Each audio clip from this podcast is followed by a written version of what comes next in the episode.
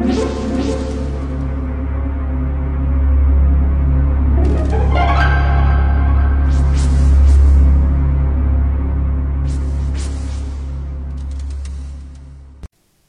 家好，我是小依依，欢迎收听一分钟破案。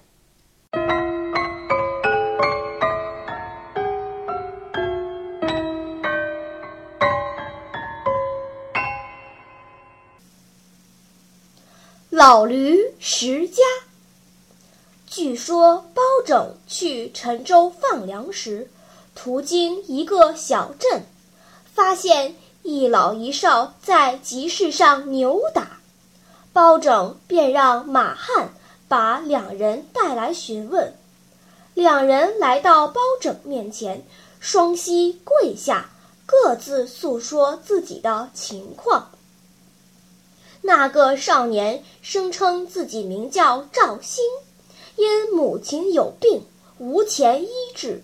无奈，便把家里养的毛驴牵到集市上去卖。牵到集市上之后，他便把毛驴拴在一棵树上，然后去厕所解手。谁知出来时，毛驴就不见了。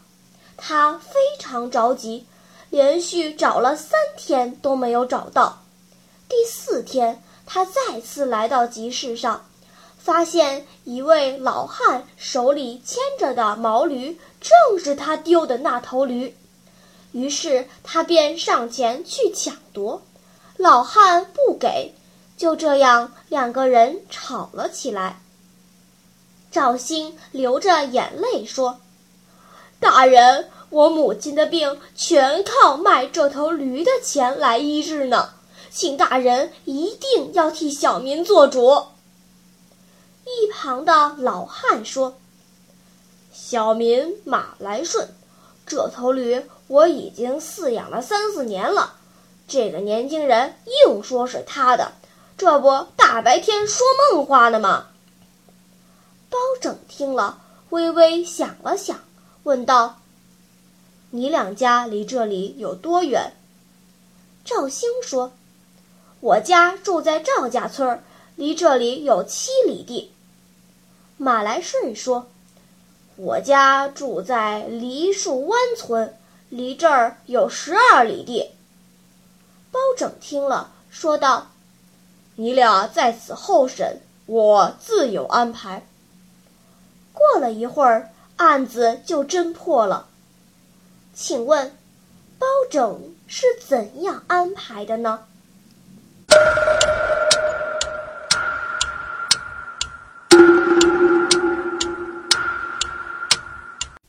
你想出答案了吗？现在是拨开云雾探寻真相的时刻。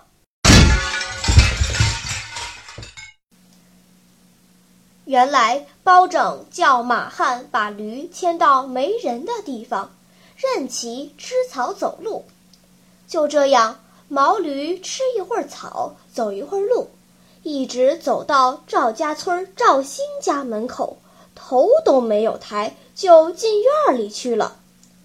包拯听了马汉的禀告，对马来顺吼道：“马来顺，你这无耻小偷，在光天化日之下，竟敢偷人家的毛驴，还倒打一耙，蒙骗本官，你可知罪？”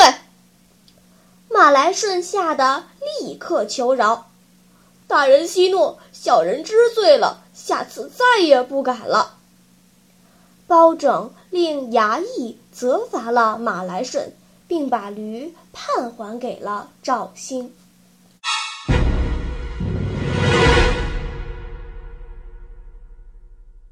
好了，今天的推理结束了。小朋友们，你喜欢听悬疑推理故事吗？